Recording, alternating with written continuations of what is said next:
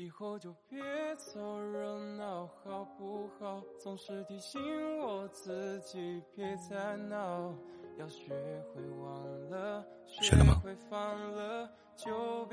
我是巴达。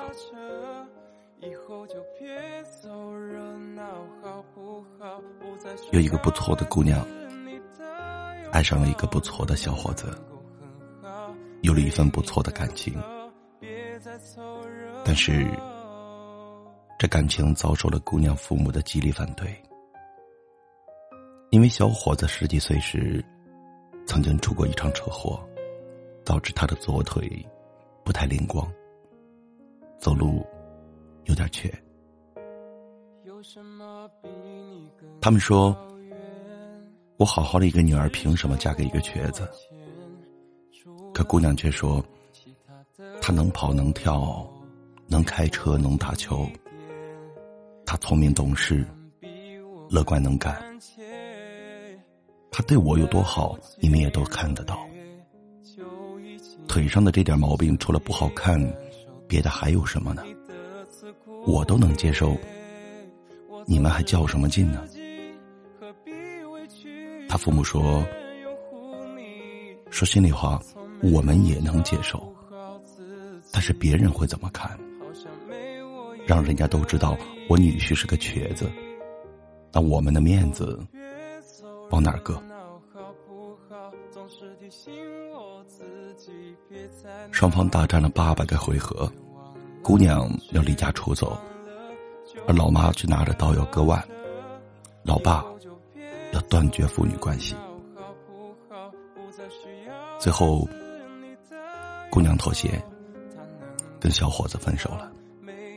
之后的四年，没有再恋爱。到了三十岁，姑娘好不容易又有了男朋友。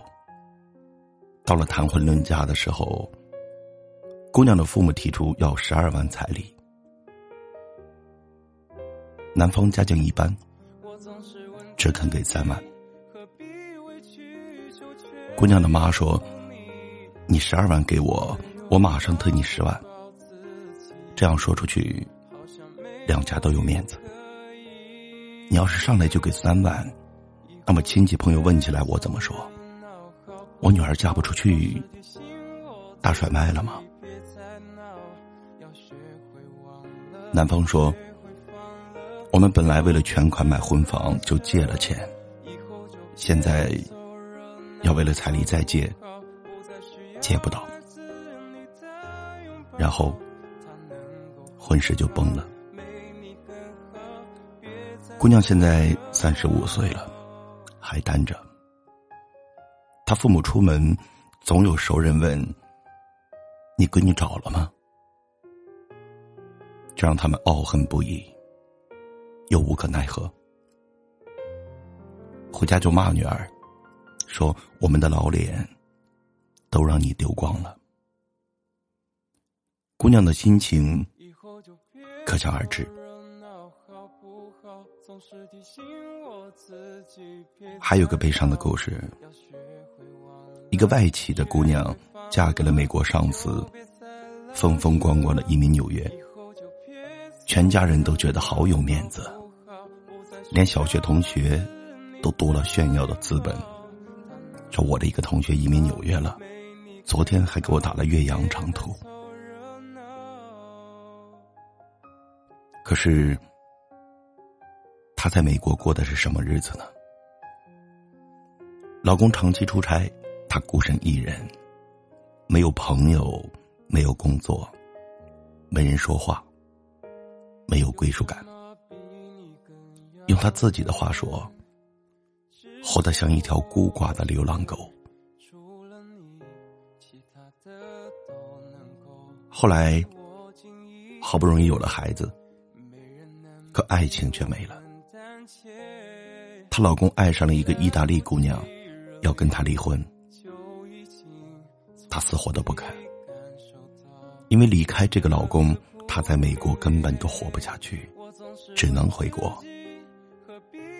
但是当年在众人羡慕的阳光中，灿灿的出来，如今却要一事无成，带着孩子灰溜溜的回去，这反差太大，他无法接受，于是就苦撑着。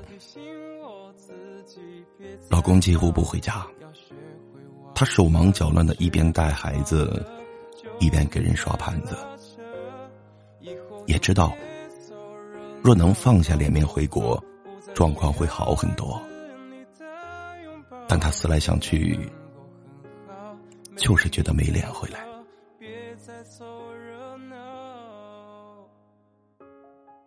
不得不说，中国人对面子的追求，已经到了令人发指的地步。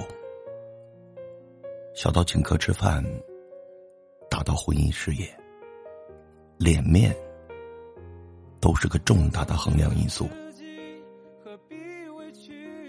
如果说为了个面子吹个小牛，撒个小谎，打个小架，买点奢侈品，这尚且无伤大雅，可以理解。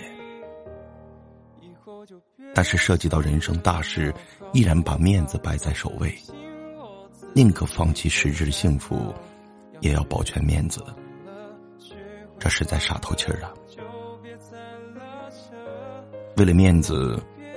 割肾买 iPhone，为了面子喝酒和吐血，为了面子放弃真爱，嫁了根本不合适的人，为了面子守着残败不堪的婚姻，宁死都不肯离婚。为了面子，面临再好的机会也不敢去创业。为了面子。明知有错却死不悔改，硬着头皮死撑，是轻微小错变成了大错特错。为了面子活，为了面子死，为了面子毁一生。想想真的是好可怕。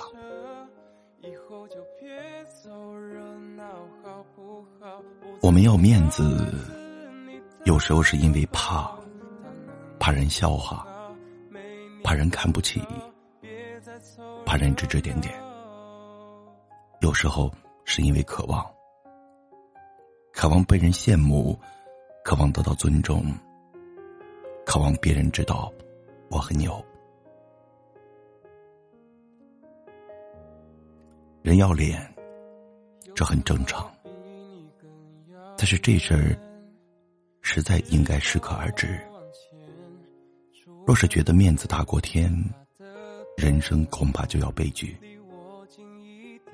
因为面子是给别人看的，而日子是自己感受的。你如果总是为了面子而牺牲里子，打肿脸充胖子，最后多半就是要落得一个死要面子活受罪。为了那没有必要的虚荣，受一辈子罪，这不是最愚蠢可笑的行为吗？而且死撑出来的面子，最后往往反而让你没有面子。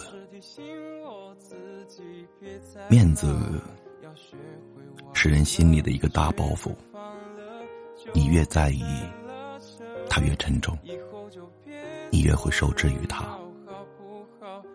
而当你学会辨别和放下那些不必要的面子，你的生活一定会从容顺畅很多。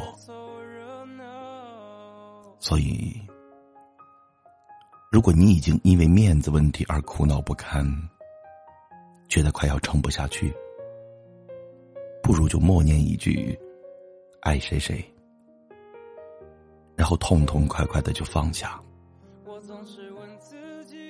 或者，如果你想做一件显然对自己有益的事，却因为忌惮别人的目光而犹豫挣扎，那么，请你昂首挺胸，对自己说一句：“管他呢，老子的人生是活给自己看的。”